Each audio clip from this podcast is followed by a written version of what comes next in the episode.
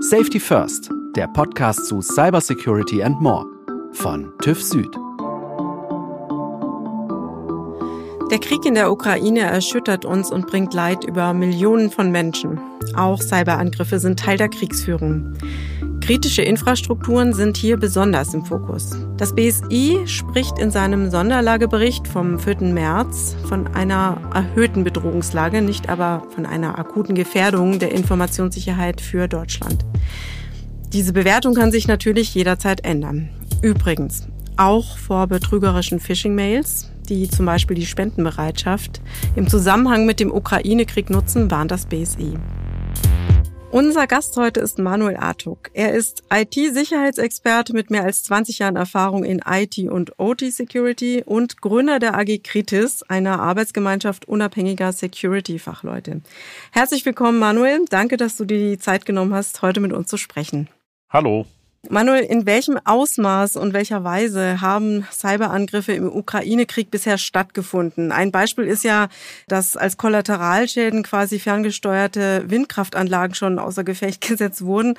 Welche Akteure sind da auch involviert und was weiß man über sie? Naja, sie wurden ja nicht außer Kraft gesetzt, sondern die produzieren jetzt im Automatic Failsafe-Modus weiter und der Fernzugriff, also die Fernadministration ist halt jetzt äh, bei denen, die über Satellit angebunden sind, nicht möglich. Muss halt ein Field Service Techniker das Modem austauschen, äh, beziehungsweise die Firmware patchen und dann tut's auch wieder. Also insofern ist es ein Kollateralschaden, aber der ist halt wie so oft auch in diesem Cyberkrieg oder auch davor einfach so, dass ein kurzzeitiger oder kleiner Schaden möglich ist, aber ein langanhaltender, nachhaltiger Ausfall der kritischen Infrastrukturversorgung eigentlich fast nirgendwo wirklich eintritt. Also du würdest Stand heute sagen, es gibt hier jetzt so noch keinen Grund zur Besorgnis, dass da irgendwelche kritischen Infrastrukturen komplett gefährdet sind. Da teile ich die Einschätzung des BSI, die ja die Alarmstufe Orange aktuell ausgesprochen haben. Das kann sich natürlich morgen ändern, aber Stand heute ist es so. Und wenn man sich die Vergangenheit anguckt, kriegt man ein gutes Einschätzniveau dessen. Das BSI existiert seit über 30 Jahren und in den 30 Jahren haben die dreimal die Alarmstufe Rot ausgesprochen. Einmal vor vielen, vielen Jahren und zweimal letztes Jahr. Das war einmal im März die Hafnium-Problematik aufgrund der Microsoft Exchange-Lücken im, im Mail-Server und einmal eben im äh, Dezember für die Open Source Software Log4j, wo eine schwerwiegende Sicherheitslücke drin war. Also wir sehen, Open Source und Enterprise Softwarehersteller äh, sind beide betroffen, dass es sogar zu einer Alarmstufe Rot führt, weil unheimlich viele Unternehmen, aber auch kritische Infrastrukturen diese Gefährdung hatten. Und der ähm, Krieg in der Ukraine äh, langt in Anführungsstrichen nur für Alarmstufe Orange. Also es ist erhöhte Aufmerksamkeit, erhöhtes Risiko, aber definitiv kein Grund zur Panik. Das ist auch gut an der Stelle, das nochmal zu sagen, denke ich, weil ja in der Berichterstattung sehr viel jetzt gerade aktuell kommt, um das nochmal so einzuordnen. Und das BSI hat ja auch in seinem Sonderlagebericht eben davon gesprochen, dass es äh, nicht akut ist, wie du gerade auch nochmal gesagt hattest. Allerdings hatte ja das BSI gewarnt vor dem Einsatz der Virensoftware von dem russischen Unternehmen Kaspersky. Ist das auch relevant für Kritis-Unternehmen? Ja, natürlich. Die setzen ja genauso wie alle anderen äh, Antivirensoftware ein und der eine oder andere hat sich eben für Kaspersky entschieden, weil man das halt ausschreibt und äh, das ist ja kein sanktioniertes Unternehmen gewesen. Von daher muss man auch da sagen, ja, eine Antivirensoftware grundsätzlich ist natürlich eine Software, die als Sicherheitslösung fungiert. Dafür braucht sie weitreichende administrative Rechte auf dem System, also Vollzugriff auf alles. Und man gibt einem solchen Hersteller natürlich sehr viel Vertrauen und der Software. Wenn man das tut, dann kann natürlich ein Regime oder ein Nachrichtendienst eine solche Software im Extremfall mit einem Update und Online-Updates funktionieren ja an solcher Stelle äh, sehr oft, im Extremfall sogar umbauen zu einem Staatstrojaner. Ja, wenn das Ding Vollzugriff auf der Maschine hat und ein Weg rein existiert, legitim ein Update einspielen zu können, dann kann ich das zu einem Staatstrojaner umbauen. Und das äh, ist durchaus ein Risiko. Aber auch da, man muss natürlich die Kirche im Dorf lassen. Das ist ein erhöhtes Risiko. Es gibt aktuell keine Hinweise darauf. Das hat auch das BSI gesagt. Es war eher die Empfehlung, schaut mal, ob ihr Alternativen nehmen wollt. Schaut auf euer Bedrohungsrisiko, auf euer Lagebild macht das Sinn oder nicht? Und beispielsweise jetzt zu sagen, wow, ich habe Kaspersky, ich deinstalliere das mal und dann stehe ich ohne Antivirensoftware da. Auch keine gute Idee. Ja, grundsätzlich ist Antivirensoftware zwischen, ich sag mal, 60 und 80 Prozent Erkennungsrate, mal besser, mal schlechter. Die tun sich ja alle nicht viel. Es ist halt kein 100 Prozent Garant, aber schon eine Unterstützung, die aber gleichzeitig als Dual-Use natürlich auch zu einem Risiko werden kann, wie alles andere auch. Müsste als Unternehmen also auch alle anderen Sicherheitsprodukte und Hersteller bewerten, eigentlich jeden Tag und jeden Dienstleister, jede Supply Chain, immer mit der Frage, wenn jemand diesen Zugang oder diesen Zugriff oder diese Option böstmöglich missbraucht, was kann er für einen Schaden anrichten und was wären die Maßnahmen dagegen? Ganz banal, so Basics und langweilige Dinge, nicht wie KI, Blockchain, Cyber, Cyber, sondern naja, man hat ein Backup, das ist täglich aktuell, man hält das sogar offline vor, man hat sogar getestet, ob es wieder eingespielt werden kann und dass das Einspielen auch tatsächlich innerhalb der akzeptablen Zeit ist. Wenn ich weiß, mein Unternehmen ist in zwei Tagen insolvent und das Backup braucht zwei Wochen zum Einspielen, nützt mir das schönste Backup auch nichts. Also wie immer im Kontext betrachten, wir haben eine Krise, man ist in der Lage und man muss kontrolliert vor die Lage kommen und sie wieder abarbeiten und ja, der Lage Herr werden. Also besonnenes Vorgehen und gründlich arbeiten und nicht in Aktionismus verfallen. Macht Sinn, ja. Ja, da sind wir uns, glaube ich, einig. Nochmal speziell auf die Kritis-Betreiber geschaut. Worauf müssen die jetzt besonders achten mit Blick in die Zukunft? Wir wollen es nicht im Kaffeesatz lesen, aber was kann da noch auf sie zukommen, wenn das jetzt noch weiter eskaliert? Natürlich können Angriffe erfolgen. Natürlich können die auch erfolgreich sein, wenn man entsprechend ungesichert oder naiv daran geht und sagt, oh, hätte noch immer Jutti Jange, wir machen mal so weiter wie vorher. Ist ja nur Alarmstufe rot oder was sollen die schon von mir wollen? Ich glaube auch, die größte Gefahr ist gar nicht mal, dass ein Kritis-Betreiber wirklich kompromittiert wird und dann die Versorgung ausfällt und zwar langanhaltend und nachhaltig. Das ist ja durchaus sehr, sehr schwer hinzubekommen. Das ist ja nicht wie in Hollywood, wo man fünf Minuten auf der Tastatur klimpert und drin ist und dann irgendwelche Reaktorsteuerungen rauf runterfährt eine kritische Infrastruktur außer Betrieb zu nehmen, und zwar in einer Form, dass sie zerstört ist und nicht mehr aktiv ist äh, und das Wochen dauert vielleicht. Das kriegt man über einen cyberphysischen Angriff halt nur sehr, sehr, sehr schwer hin, weil das unheimlich komplex ist. Man kann natürlich Störungen bewirken, vielleicht auch stundenweise oder, oder kürzere Zeiträume oder regional sehr eingeschränkt. Insofern ist die Eintrittswahrscheinlichkeit sehr gering, aber das Risiko, wenn es eintritt, dass ein GAU passiert, natürlich sehr hoch. Das ist ungefähr so wahrscheinlich, wie wir aktuell diskutieren, könnte es einen Atomschlag geben oder ein Reaktor äh, Strahlen freisetzen. Ja, das Risiko ist jetzt erhöhter, aber das war ja vorher auch nicht tiefenentspannt. Wenn ein Reaktor einen Riss hat oder warum auch immer die, die gelagerten Kapazitäten irgendwie falsch gelagert sind oder die Kühlung ausfällt, dann haben wir auch ein Problem. Und für Kritis-Betreiberinnen gilt es dann gleichwohl, in der Vergangenheit waren die Bedrohungen natürlich auch irgendwo ein Cyberangriff durch staatliche Akteure anders getrieben als ein Krieg. Nachrichtendienste oder Geheimdienste profitieren von Aufklärung, also Cyberspionage. Und da kann man von ausgehen, dass die auch in Deutschland in vielen kritischen Infrastrukturen definitiv drin sind. Und das müssen nicht immer nur die bösen, fiesen Russen und die schlimmen Chinesen sein, sondern das sind auch Spionage unter Freunden geht mal gar nicht, wurde mal gesagt, aber wird leider doch gemacht und zwar auch von den deutschen Nachrichtendiensten in anderen kritischen Infrastrukturen. Insofern können es natürlich auch Amerikaner, Franzosen, Engländer oder wer auch immer sein und da eben Nachrichten und Informationen rausziehen oder im Extremfall natürlich auch diesen Zugang dem Militär übergeben und sagen, naja, dann macht was draus. Die Wahrscheinlichkeit, dass ein Putin diesen Zug wählt, nicht um Informationen zu gewinnen, sondern tatsächlich eine kritische Infrastruktur so außer Kraft zu bringen, dass sogar nicht nur Menschenleben gefährdet sind, sondern tatsächlich Menschen sterben. Das ist ja so ungefähr die Schwelle, wo man sagt, naja, dann würde NATO Artikel 5 Bündnisfall greifen. Wenn man nur angreift und nur Dinge kaputt macht, reicht das noch nicht aus für einen Bündnisfall. Ich meine, das weiß der Mann ja auch und geht durchaus militärstrategisch mit der Denkweise des 19. Jahrhunderts da dran. Der will sich sicherlich nicht jetzt in der aktuellen Lage einen Bündnisfall äh, anlachen und wird das natürlich auch berücksichtigen. Was wird denn jetzt aktuell von behördlicher und staatlicher Seite hier bei uns getan, um eben Gefährdung der Kritisinfrastruktur vorzubeugen, abgesehen von den Mahnungen des BSI? Naja, es gibt natürlich noch tägliche Lagebilder, teilweise unter Verschluss Und dann gibt es irgendwelche Cyberkompetenzzentren, Cyberzentren für Informationen und Austausch. In Deutschland gibt es ganz, ganz viele Akteure in diesem Cyberraum. Ich sage dazu immer, es gibt ja von der Stiftung Neue Verantwortung so ein Bild, wo all diese Komponenten vertreten sind und das muss man inzwischen in A3 mindestens angucken, weil es sonst zu klein ist, man alle nicht sehen kann. Für mich heißt das schon seit Jahren nur noch das Cyberwimmelbild der Verantwortungsdiffusion. Und da kann man natürlich ganz tolle Arbeitskreise und Lagebilder diskutieren und basteln. Tatsächlich äh, kriegen die kritischen Infrastrukturbetreiberinnen ja hier und da ein Lagebild, hier und da eine Info. Manchmal muss man aktiv hinterherrennen, um es zu bekommen. Wenn man ganz konkret hingeht und sagt, könnt ihr mir jetzt empfehlen, dass ich Kaspersky deinstallieren muss oder anweisen oder sagen, dann sagen, ja, gucken Sie mal auf Ihr Lagebild und beurteilen Sie mal selbst.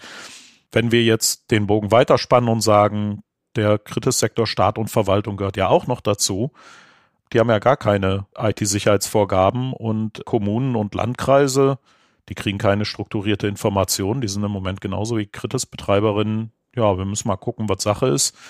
Da hat Deutschland sicherlich noch viel zu tun, um mal konkrete Handlungsanweisungen zu geben oder den Leuten auch wirklich was an die Hand zu geben, außer allgemeine Lagebilder oder konkretere Hinweise, dass Dinge aus Gründen passieren könnten, wenn was irgendwie verursacht wird. Das ist so ungefähr der Maßstab aktuell. Könnte noch ein bisschen konkreter und hilfreicher sein alles. Naja, wenn ich mir jetzt vorstelle, viele Kritis-Betreiberinnen wissen nicht genau, was sie tun sollen und die Lage ist schwer, ja, man kann das ja noch schwieriger gestalten. Es gibt genug große Konzerne als Kritis-Betreiberin, die, oder auch, muss ja noch nicht mal Kritis sein, äh, deutsche Wirtschaft, die Standorte in Russland hat. Sollen die jetzt aufgrund dieser Warnung oder vorher schon sagen, naja, dann trennen wir den Standort von, von der Zentrale ab, damit da niemand drüber reinkommt? Nehmen wir einfach mal alle russischen Mitarbeiterinnen unter Generalverdacht und äh, klagen die sozusagen an. Auch kein schöner Umgang ist eine Zwickmühle. Machen wir es noch komplizierter. Die haben vielleicht sogar noch einen Standort in Ukraine, wo gerade Krieg ist und vielleicht das Militär sogar deren Systeme übernimmt und von da aus eindringt ja, sollen wir jetzt den ukrainischen Mitarbeiterinnen sagen, well, ihr seid gerade im Kriegsgebiet und übrigens haben wir euch mal die Arbeit disconnected, äh, good luck und falls ihr überlebt, können wir danach nochmal miteinander reden.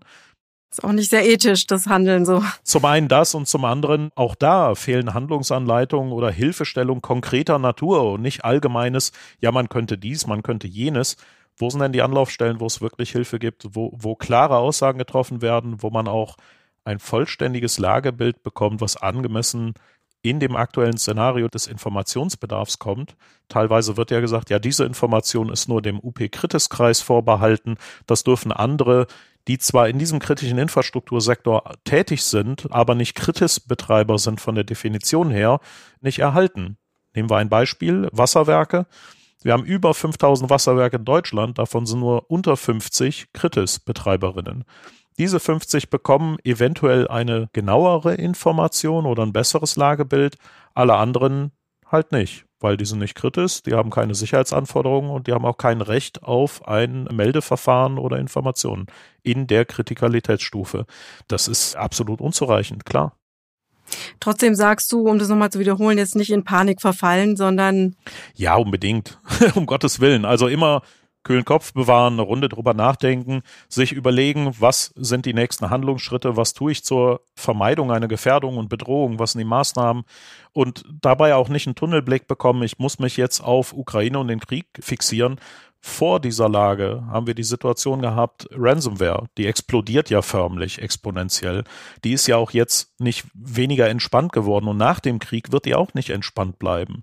Wir haben gehabt im Ahrtal und, und drumherum das Hochwasser, die Katastrophe hat ja viele kritische Infrastrukturen zerstört. Auch da, die Klimakatastrophen werden in nächster Zeit auch nicht weniger. Ja, Fernwartungszugänge, die aus welchen Gründen auch immer kaputt gehen, haben wir ja nicht nur erlebt in den Windkraftanlagen über den Satellitenbetreiber.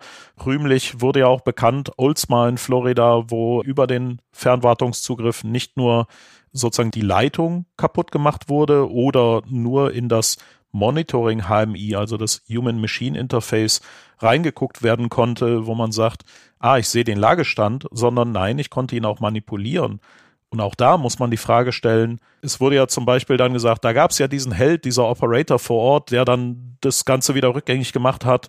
Und uns bei der AG Kritis sind die Nackenhaare hochgegangen und wir haben gesagt, ey, Moment, ihr habt einen Operator vor Ort und habt einen offenen Remote-Access-Zugang, der sowieso total unsicher war, aber entweder macht man das eine oder das andere. Niemals, nie nicht, unter keinen Umständen beides. Wenn kein Operator da ist, schalte ich den Fernzugang frei, überwache, was diejenige Person da tut und schalte den dann wieder aus. Absolutes No-Go. Diese Fragestellung gab es alle lange vor dem Krieg und die werden auch nach dem Krieg lange wieder Bestand haben. Ja. Ja, wie sieht es denn dann europaweit und auch länderübergreifend aus? Wie wird das die Zusammenarbeit von Institutionen und Behörden denn jetzt weiter beeinflussen, die Situation aktuell? Also muss man da enger, stärker zusammenarbeiten? Es gab ja jetzt auch kürzlich eine Ankündigung der EU-Mitgliedstaaten, eine Art Cyberfonds aufzusetzen. Ja, kann man machen. Das Cyberbild der Verantwortungsdiffusion wird bestimmt nicht weniger komplex, wenn wir noch mehr Staaten da reinpacken und sagen, äh, jetzt machen wir ein noch größeres Bild daraus. Ich halte die Vorgehensweisen nicht unbedingt pauschal für verkehrt, aber sie sind auch nicht das Gelbe vom Ei vorher denke ich immer, was ist denn die eigentliche Fragestellung, die wir uns stellen sollten? Die eigentliche Fragestellung ist doch gar nicht, gibt es Krieg? Wie können wir Täter jagen oder noch mehr Befugnisse erweitern oder irgendwelche Cyber-Threat, irgendwas Teams aufbauen, die vielleicht sogar offensiv mit Hackback vorgehen oder so? Die echte Frage ist ja noch nicht mal, gibt es kritische Infrastruktur an andere Unternehmen, sondern kommt morgen noch aus einem Wasserhahn und der Steckdose Wasser und Strom, ja oder nein für diese Bevölkerung.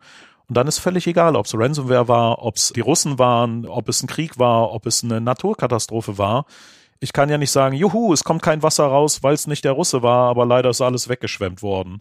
Da hat ja niemand was von gewonnen. Die eigentliche Kernfrage ist, wie stellen wir die kritische Versorgungsleistung sicher? Und dazu muss man eigentlich nicht offensiv und international und hasse nicht gesehen vorgehen, weil meistens kommen die immer nur zu dem Trugschluss, wir müssen da irgendeine Form von Hackback und offensiven Maßnahmen überlegen, ne, weil wir die Angreifer dingfest machen wollen. Tatsächlich liegt die Stärke aber in der Defensive. Wenn ich nur hinbekomme, dass ein Ausfall kein langanhaltender und dauerhafter Ausfall ist oder nicht überregional, sondern nur eine kleine Outage ist, die man schnell wieder behebt oder vielleicht sogar vorher den Angriff schon abgewehrt habe, dann hat der Angriff einfach keine Wirkung und dann ist das leider langweilig für den Angreifer. Und das haben wir jetzt auch im Krieg gesehen. Die Militärberater und die, äh, ich sag mal, ethisch an der falschen Stelle abgebogenen Sicherheitsunternehmen, die das ganze Zeug anbieten, haben auf vielen bunten PowerPoint-Folien allen erklärt, dass der Cyberkrieg das totale Ultimative ist und man wird alles elektronisch lahmlegen und dann kommt der Krieg. Tatsächlich ist genau nicht viel passiert, sondern Putin hat einfach Bomben, Raketen und Kalaschnikows dahin geschickt. Und die kann man nicht wegcybern. Ja, das funktioniert nicht. Der hat einfach Realität geschaffen, während die alle auf Clicky-Bunti-Folien erzählen, wie schön die theoretische Welt ist, die in der Realität nicht zum Tragen kam. Insofern würde ich sagen, eine Erhöhung der Cyberresilienz, der Widerstandsfähigkeit kritischer Infrastrukturen wäre das A und O. Und da sollten sich, ob auf Landes-, Bundes- oder europäischer Ebene alle zusammentun und sagen, wie kriegen wir die denn noch stabiler, noch sicherer, noch robuster hin, damit so ein Ausfall, egal warum, einfach nicht eintreten kann. Punkt. Dann muss ich mir auch nicht die Frage stellen, ob ein Krieg ein Risiko ist, weil es genauso eine Gefährdung für jeder andere ist, die ich sauber adressiert habe. Und dann kann ich auch ganz beruhigt meinen Tee trinken und sagen, naja, soll mal kommen. Wir sind bewappnet und, und können das Ganze dauerhaft aufrechterhalten. Also ich glaube, ruhig Tee trinken kann gerade nicht jeder so wirklich. Ähm, aber danke auf jeden Fall für die Einordnung, um das auch nochmal so ein bisschen zu sagen. Es kommt auch langfristig darauf an, sich da gut aufzustellen und eben keine Aktionismus zu machen, eine Frage noch zum Schluss. Es gibt ja auch in puncto Regulierung jetzt die Richtlinie NIS 2. Wird es da irgendwelche Konsequenzen haben? Was erwartest du da? Die NIS 2 wird ja zu einem IT-Sicherheitsgesetz 3.0 Update in, in Deutschland kommen. Wir haben ja im IT-Sicherheitsgesetz 1 und 2 gesehen, es wurden erste Schritte gegangen, aber die ganze Kritik und das Feedback, was man von den Wirtschaftsverbänden, von NGOs und allen anderen bekommen hat, auch von den Sachverständigen vor Ort. Ich war ja beispielsweise auch für die AG Kritis als Sachverständiger im IT-Sicherheitsgesetz 2.0 in der Bundesregierung äh, vorstellig. Die gesamte Kritik und das gesamte Feedback wurde ja beide Male komplett auf Seite gelegt. Dafür hat man ich sag mal, anderen Lobbyistinnen ein bisschen Freiraum geschaffen und gesagt, verwässern wir mal hier ein bisschen, machen wir da noch ein bisschen lascher. Aber äh, ganz wichtig, wir brauchen jetzt Angriffserkennungssysteme gesetzlich verpflichtet. Und dann denke ich immer, okay, da haben Menschen entschieden, die haben definitiv noch nie kritische Infrastruktur von innen gesehen, denn das ist nicht die Prio 1, die jetzt gesetzlich gefordert werden muss, damit das bisschen Budget, was da ist, in so ein Angriffserkennungstool investiert wird, während ich Fernzugriffmöglichkeiten habe, die total unsicher sind. Und wenn die halt unsicher sind, dann kann ich auch mit einem Angriffserkennungstool nicht erkennen, ob das ein Angriff ist, weil es aussieht wie ein legitimer Zugang. Also auch da, Sicherheitsgesetze vermeintlich sichern sie kritische Infrastrukturen besser ab. Tatsächlich ist es aber eine äh, falsche Fokussierung. Und da haben offenbar Lobbyistinnen gute Arbeit geleistet, aber hat mit der Realität der Absicherung nichts zu tun.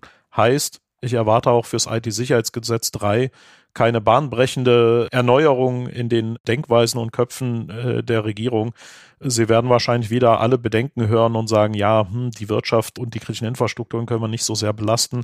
Da müssen wir äh, Rücksicht nehmen. Ja, bedeutet dann auch, vielleicht ist es dann nicht mehr so resilient wie vorher. Und dann sehen wir das bei solchen Naturkatastrophen und Risiken, dass alle sagen, ja, hier kann sich keiner entspannt mit einem Tee zurücklehnen. Das ist halt das Ergebnis davon. Ursache, Auswirkung. Und das sieht beim ITSIG 3 auch so aus, ja. Die Cyberresilienz zu steigern ist ja unser gemeinsames Ziel auf jeden Fall. Genau. Danke, Manuel, dass du dir die Zeit genommen hast und das alles so eingeordnet hast. Ich wünsche dir alles Gute und stay safe. Genau, Dito. Bis dann. Dankeschön. Tschüss.